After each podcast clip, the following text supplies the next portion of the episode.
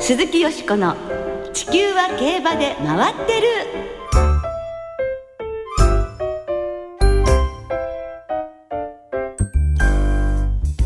皆様こんばんは。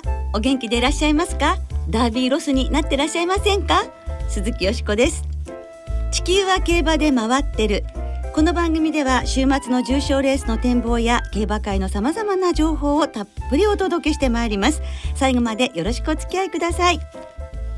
今日ご一緒してくださるのは大関俊アナウンサーです。こんばんは大関です。よろしくお願いします。よろしくお願いいたします。いやーダービーが終わりましたが大関さんは相変わらずお元気でいらっしゃいますね。いやただ終わっちゃったなってこうお祭りが終わっちゃった後の虚無感と言ったらいいんでしょうかね。本、え、当、よね。楽しみにしていた祭りが終わったなっていう寂しさがね、えー、なんかありますが。この雰囲気が味わえるのももう一年後かと思って、そうですね、でもねまた本当にねダービー馬探す旅がまた始まるわけですけれどもまあその先週行われました競馬の祭典日本ダービールメール騎手騎乗藤沢和夫厩舎のレイデオロが7000頭を超える2014年生まれの馬たちの頂点に三千と輝きましたね。見事でしたね、ね、スローペースとミルヤーの仕掛けていったルメール騎手の好判断。あれがまあ本当に勝利を導いたわけですけれどもでもああいうふうにことができるのはやはりあの自信があるからであってそれはデビューからずっとコンビを組んで、えー、レイデオロのことを力を信じていればこそのことだったなと思ってあの改めてしみじみ思いましたね。それから藤沢和夫調教師ついにダービーのタイトルが。そうですね。なんかあのお母さんもそしてお母さんのラドラーダもそうですしそのお母さんのレディ・ブロンドもそうですがそのお母さんのお父さんのシンボリクリスエスも育てられてるということでこうゆかりの血統であのこうダービー制覇されたっていうことはまた素晴らしいですよね。またあのサンデーサイレンスの血が全く入ってないっていうことでこの場の諸馬場になる価値っていうのはものすごい日本の競馬にとってね大きなことだと思うのでこの先も期待したいと思いますね。はい。そしてよしこさんは、はい、今年のダービーは中山競馬場のパブリックビューイングという形でファンの皆さんと日本ダービーを観戦されたということでしたが中山はいかがでしたか？はい。もう初めての経験でしたけれどあの皆様休日をね思い思いに過ごすのんびりさっていうのもありながらもファンの方たちと一緒に気持ちを一つにちょっとのんびりと あの観戦することができまして。たまにはいいのかなっていう気もしましたね。そして今週は東京5週連続 G1 シリーズの最終戦安田記念が行われ2歳戦もスタートいたしますね。さあダービーが終わって新馬戦が始まる今週末は競馬の世界の大きな、まあ、区切りですよね。先ほどね大関さんおっしゃったように、はい、大晦日があって新年があってね新年を迎えるというようなね感じがありますけれども新たな気持ちで頑張りましょう。はい。ではこの後はよしこさんと木和田アナウンサーの進行でお楽しみいただきます鈴木よしこの地球は競馬で回ってる。この番組は JRA 日本中央競馬会の提供でお送りします。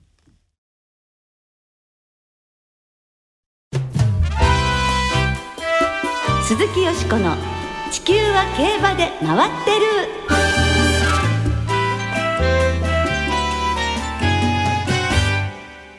谷桃子さんが語る競馬の魅力。ということで、先週に続き、谷桃子さんをスタジオにお招きしてお届けいたします。こんばんは。こんばんは。よろしくお願いします。よろしくお願いいたします。お忙しい中、今週もありがとうございます。ありがとうございます。先週は、の BS11 の競馬中継の MC を務められるようになってから、競馬をご覧になるようになったとお聞きいたしました。ということは競馬歴は6年を超えているということになりますよね。そうですね。どうですか？早くも6年経ちましたね。そんな時間なかなかないですけど、うん、何ですかね。未だに初心の気持ちというか、うん、忘れてない気がします私のこの予想スタイル 考えるとでもね同じスタイルいくっていうのはね、やはり楽しいことだと思いますしね、えー、じゃあもう6年はあっという間だったというような感覚でしょうか、はい、ね、その6年間の間で印象に残る馬、好きになった馬を挙げていただくとするとどの馬でしょうか？はい。私はやっぱりジェンティルドンナちゃんが、はい。大好きです。なぜかと言いますと2012年の秋華賞があったんですが、はい、その時に私ゲストプレゼンターをさせていただいたんですね。えーでそのレースあのビルシーナと直線の追い。比べというか、もう激しい戦いがあったんですが、ええ。そのレースを見てプレゼンターの前なのに号泣したんですよ。私はジェンティルドンナを応援してたんですが、もう花さちょっと負けているように見えたんですよ、ええ私の位置からだと、はい。初めてもう競馬で号泣したっていう日だったんですね。はい、だから本当に思い入れの強いレースで、はい、ジェンティルドンナもずっとずっと追いかけたいなって。うん、ねはい。もうお母さんになりましたから、ね今度子供たちをってことですよね。うんだけどあの最初にはい。ご覧になったダービーがええ。オルフェーブルで三冠馬になりましたし、はい。そのプレゼンターというね初めての経験はい。をされた時もええ。三冠達成のシーンだったわけですね。牝馬三冠の。なんかやっぱりご縁が 競馬にご縁がやはりありますよ。なかなかね、はい。三冠馬ってお目にかかれないですけれどもね。ねうん。ねその他どうですか？印象に残っている思い出のレースっていうと、うんあとはですね、2012年のはい。日経賞で、ええ。この日ですね、はい。私前日に録画していた、ええ。あの昼ドラを見ながら、はい。ちょっと泣いてたんですよ。えでこの日にはい私のお姉さんが飼っている飼い猫ちゃんが、はい。とことこ私のところに来てですね、はい。泣いてる私にこううん。すり寄ってきたんですよ。ええ。えー、慰めてくれるのかなと思って、ええ。この子に「んーってどうしたの?」って言ったら思いっきり猫パンチされたんですよ。で私「え何?」と思ってでもそんな日の次の日がですね、あの猫パンチという馬が出たんですね。はいおまさにこの10 2012年の日経賞で、ごめんなさい感動感動というか興奮しちゃいました。ちょちょっと今口元を押さえてましたそうですね。っとよだれが出そうになっちゃいました。この日の猫パンチをええ私これは何かのサインかもしれないと思って、ええ単服の応援馬券えでえ買っていたところですよ。はい。単勝1万6710円もついたんですよね。ね逃げ切ったレースですね。大逃げですよ。はいそのレースまさに木和田さんが実況されていて、え。ええはい、はい大興奮でした私。他の馬はね全くいいところなかったですからね。ええいやーそれはもうびっくりされたでしょ？本当それこどういうお気持そちでした？あのなんですかねプロの方がですよ、えお俺たちが必死に悩んでこう予想しているのがバカみたいだって言って 確かにね。ええ。でもなんかもうその馬券の神が降りてきたかのような猫パンチだったわけですね。そうですね。うん。もうそこからずっと応援です。猫ちゃん逃げてくれないかな猫ちゃん逃げてくれないかな猫がつくと大体もうお買いになります。そうですね、うんもうずっと飼ってます。なるほどね。猫ちゃんつながりのええ猫ちゃん、猫ちゃんの馬ですけどね。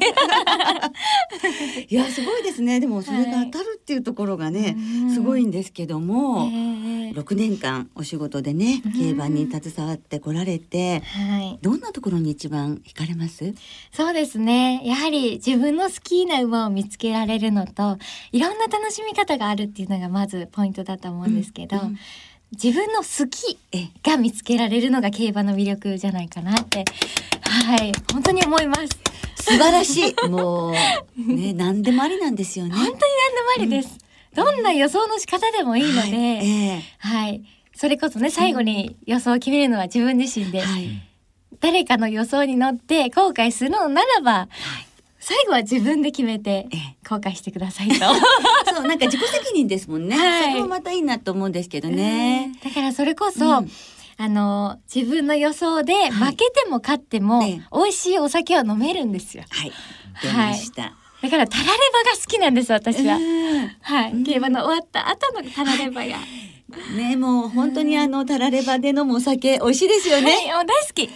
お酒お強いんですか？お酒はとにかく好きで、え日本酒が一番好きなんですけど、まあはい、必ず競馬を終わった後は行きつけの、えー焼き鳥屋さんに行って、えカウンターで一人でお酒を飲む日本酒飲むっていうのが私のルーティンなんですよ。え お一人で、はい。そのまあ競馬仲間のお友達っていうこともあるんでしょ、一緒にっていあう。こともの基本は一人です。なぜならばはい。あのそこのええ。行きつけの焼き鳥屋さんに競馬ファンがいっぱいいるんですよ。なるほど。だからそこに、あのおのずとみんな集まって、ええ。そこで競馬話をするのがあの酒のつまみにわして話をするのが本当に大好きです。まあその方たちがもうお仲間でもあるってことですね。はいいや今度じゃああの一緒に 日本酒飲みながらね語りましょう。語りましょうまあそんなお酒がお好きだったとはね。はい木和田さんどうなんですか？酔っ払うと 桃子さんは目がトロンとしてきて、あより可愛くなっちゃうの？ええじゃないですかね。でも私ええ本当に日頃から酔っ払ってんの？って言われるぐらいずっと笑ってるので 確かに ちょっとテンションがさらに上がるぐらいですね。うん。えー、ぜひじゃあねあこち今度よらこそ。ろしくお願いいたします。先週はあのダービーの予想をしていただきましたけどもね。はいえー。今週はでは安田あ記念の安田記念ね。ははいい。お酒の話もっとしたかったけど、じゃあ安田記念に行きましょうか。はい。はい今あのこのインタビューをはい。収録している時にはまだ安田記念の枠順は出ていないんですけれども、はいその段階で何か見つけられたサイン馬券ってあるんでしょうか？はい。えー、まずはですね、電光暗樹。はい。電光暗樹が10番に入ったら。でもありましたよね。この間、電光暗樹が10番に入った。あの時に、ええ私、ちょっとサイン見落としてたんですよ。はいこの悔しい。まあ、ビクトリアマイルです。日着のはい。時ね、10番枠でしたね。はいえ何を見落としてらしたんですか？10番に電光暗樹が入ったの、10が入ったのに、あ、数字ですね。ごめんなさいね。今気づいたんですけど、あまりにも10ですね。10ですあの10です10が10なんですね。はいなるそうですかあとはですねほどロゴタイプが5番に入ったり、ロゴタイプの5ですか5番ですね。あとイスラボニータが2番に入ったりですね。ボニータの2ですか？はい、はいそれこそサンライズメジャーがあ三ね3番に入ったり、うんはいちょっと変わり種だと、はい。あのキングカメハメハ3区の、はい。えートーキングドラムはい。こちらが13番、13番はトランプの10あキングですよね。ああ。あとだから10じゃなくて。じゃないんですね。はい僕もそこに思いました。どっちでもいいです。これあの、はい二択でどっちでもいいです。ははいい。ぜひこの枠順と場名、はいえぜひあの付き合わせていただきたいと思いますね。おさらいしてみてください。探してください。はい。えというところで、えーまだまだお話をお聞きしたいんですが、はい。まあ時間が来てしまいました。そうですね。はい今週の安田記念も東京競馬場でライブ観戦ですか？はい。あの、オープン型レーシングセミナーと、そしてレース会館も、はい、ありますので、皆さんぜひ東京競馬場に足を運んでくださったら嬉しいです。ね、ぜひ本当足をお運びください。えーその他今後の予定お知らせなどがありましたらお願いします。はい、えー、私のラスト写真集が発売中でございます。えー、今までグラビアを続けさせていただいて、えー、10年間の集大成、たくさん詰まってます。はい。はい手元にあります。はい。ご覧ください。よしこさん。先週も見ましたね。先週も拝見して、本当にね。また宣伝していただいて。本当芸術的、綺麗ね。えー羨ましい。なっちゃって。私の谷桃子の 桃尻がしっかりと映り、映り込んでおります。あのね、思わずね、手を差し伸べて撫でたくなっちゃう。だから男性はたまらないのでしょうね、きっとね。だからラストにしないでっていう声もね、はいきっと多くて、ラストになんないかもしれないけれども。あの、ラストラスト詐欺にしないでくれってみんなに言われてるんで。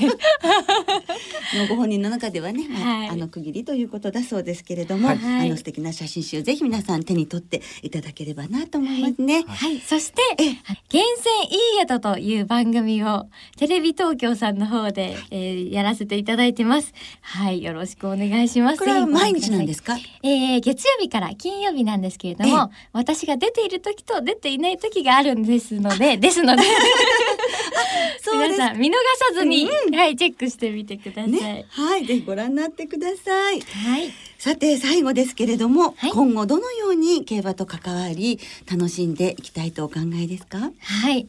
あの、私のサイン馬券を、こう、参考にするもしないも、皆さんの、あの、なんですかね、考え方次第なんですが、あの、私のサイン馬券ってすごく有効で、あの、軸し絞りきれない方とか、ええ。あと、初めて、まあ競馬を始めた方にも有効ですので、ぜひとも、このサイン馬券を広めていただけたらと思います。ね私の目標はこう一サイン馬券で一目置かれる人になりたいので、これからもそこら辺はこうきら極めていきたいなっていう。はい、桃子さんならではのひらめきがあるからこそ、ええ。結論に導くことができる部分もあると思いますのでそのひらめきが大事なんだなっていうのが分かりました。ええ。ええ。ですからぜひこれからもサイン馬券といえば 谷桃子ということでねあの頑張っていっていただきたいと思いますし競馬を盛り上げていただきたいと思います。はいねあの素敵な笑顔で頑張ってください。はい、頑張ります。ありがとうございます。2週にわたってどうもありがとうございました。はい、楽したかったです。ありがとうございました。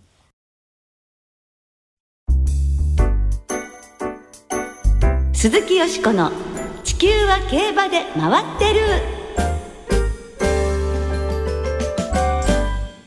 ここからは週末に行われる重賞を展望していきましょうその前に先週のよしこさんの本命日本ダービーがレイデオロ。はい。目黒記念はフェイムゲームが本命で、はい。どちらも一着でした。おめでとうございます。ありがとうございます。まあこういうことがねたまにはあってもいいんじゃないでしょうか。ルメール騎手お見事。両方ともそうでしたね。もう私も上出来でございます。嬉しいです。ありがたいですね。本当にまだダービーロスになってないですね はい、もう嬉しいです。はい。一年ね、やっぱりダービーの本命が当たると、一年間元気で過ごせますよね。ロス関係なしですね。また頑張っていきましょう、そして今週は土曜日に阪神で鳴尾記念。日曜日には東京で安田記念が行われます。まずは日曜日の東京春の東京5週連続 G1 シリーズのラストを飾ります。芝 1600m 安田記念を展望していきましょう。では今週もデータチェックです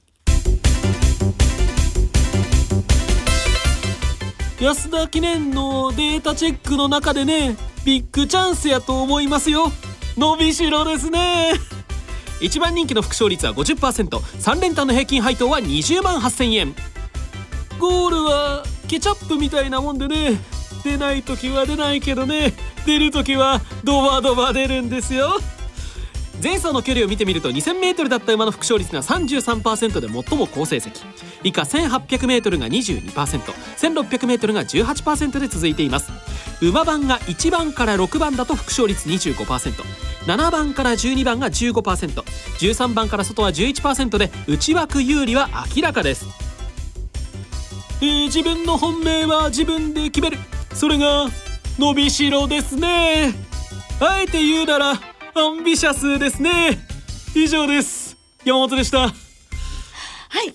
本田圭佑さんのですよね。セリフのようなんですけど。ケチャップはい。あのー平泉聖さん、なんかリトル平泉聖さんって感じ？確かに。なんか取り調べに来そうだね。刑事さんが。ですね。はい。アンビシャスということですね。はい、アンビシャス、久々のマイルですけれどもね、えー、2日金曜日正午の東京の天候晴れです。芝コーススタートコースとも両のコンディション。日曜日の東京は晴れ時々曇り気温25度という予報が出ています。はい。さあよしこさん。はい。安田記念どう狙いましょうか、はい、その前に、あの、安田記念の枠順眼で出まして、あの、今日のゲストの谷桃子さんですけれども、サイン馬券。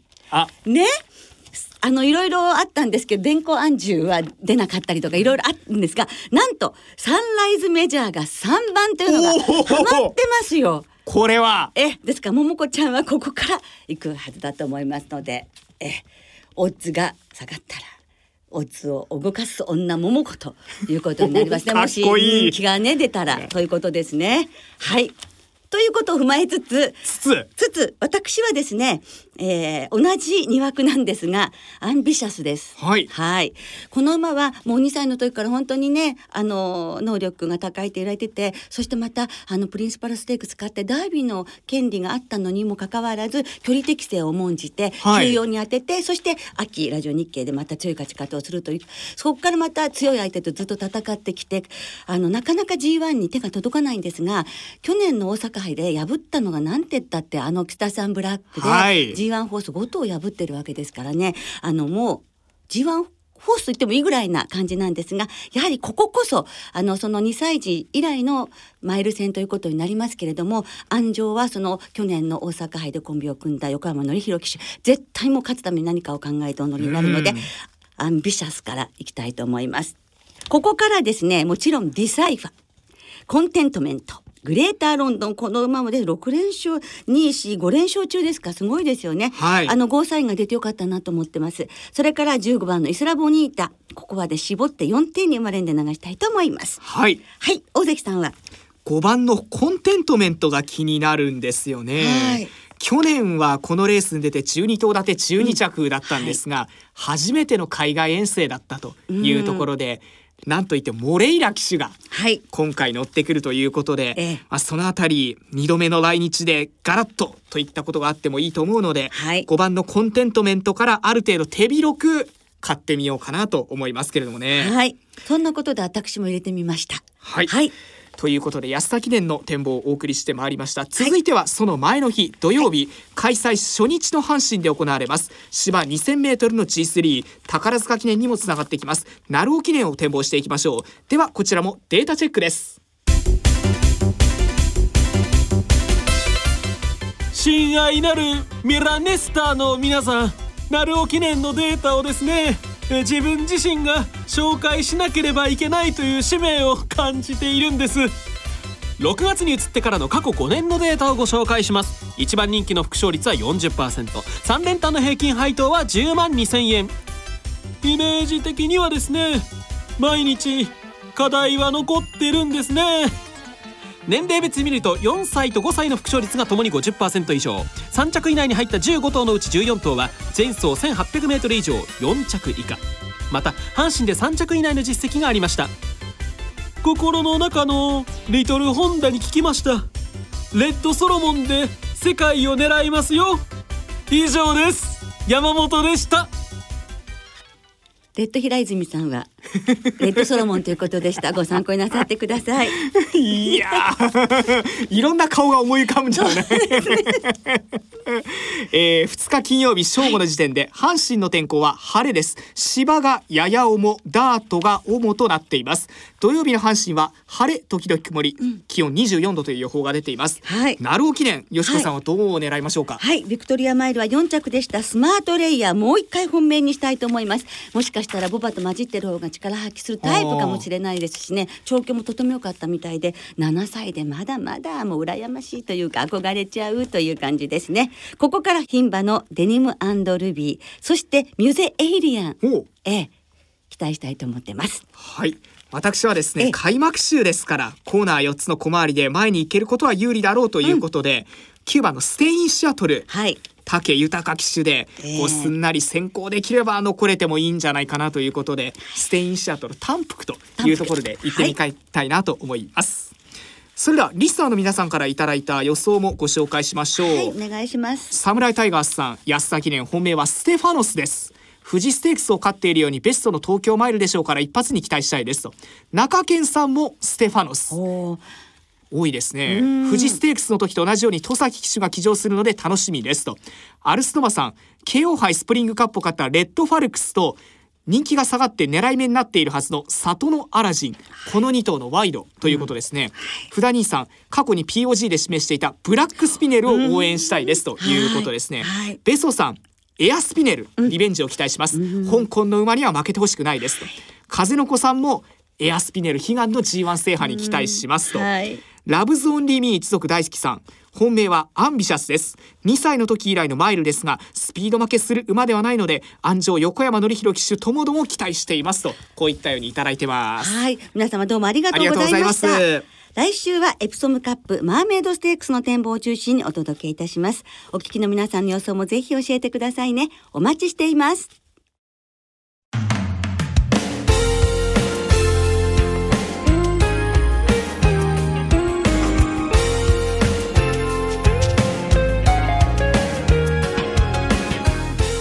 週もそろそろお別れの時間となりました。今週末は東京そして開幕週を迎えます。阪神の二乗開催となっています。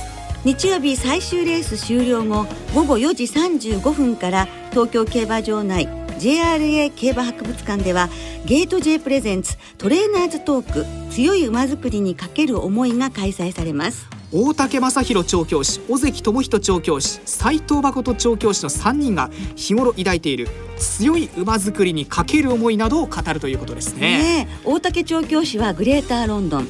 尾関調教師はレッドファルクス。斉藤調教師はトーキングドラムをそれぞれ当日のメインレース安田記念に出走させています。レース直後の管理場のマル秘話も聞けるのではないでしょうか？皆さんから祝福を浴びる先生がいらっしゃるかもしれませんね。ですねそして今週末からスタートする新馬戦を含む夏の2歳馬のレースは単勝がお得となっています。明日から9月3日の夏競馬期間中2歳戦全場全レース新馬未勝利オープン合わせて185レースの単勝を対象に通常の払い戻し金に売上の5%相当額上乗せで払い戻しとなります。はいそれでは皆様週末の競馬存分にお楽しみください。お相手は鈴木よしこと大関俊でした。また来週元気にお耳にかかりましょう。鈴木よしこの地球は競馬で回ってる。この番組は JRA 日本中央競馬会の提供でお送りしました。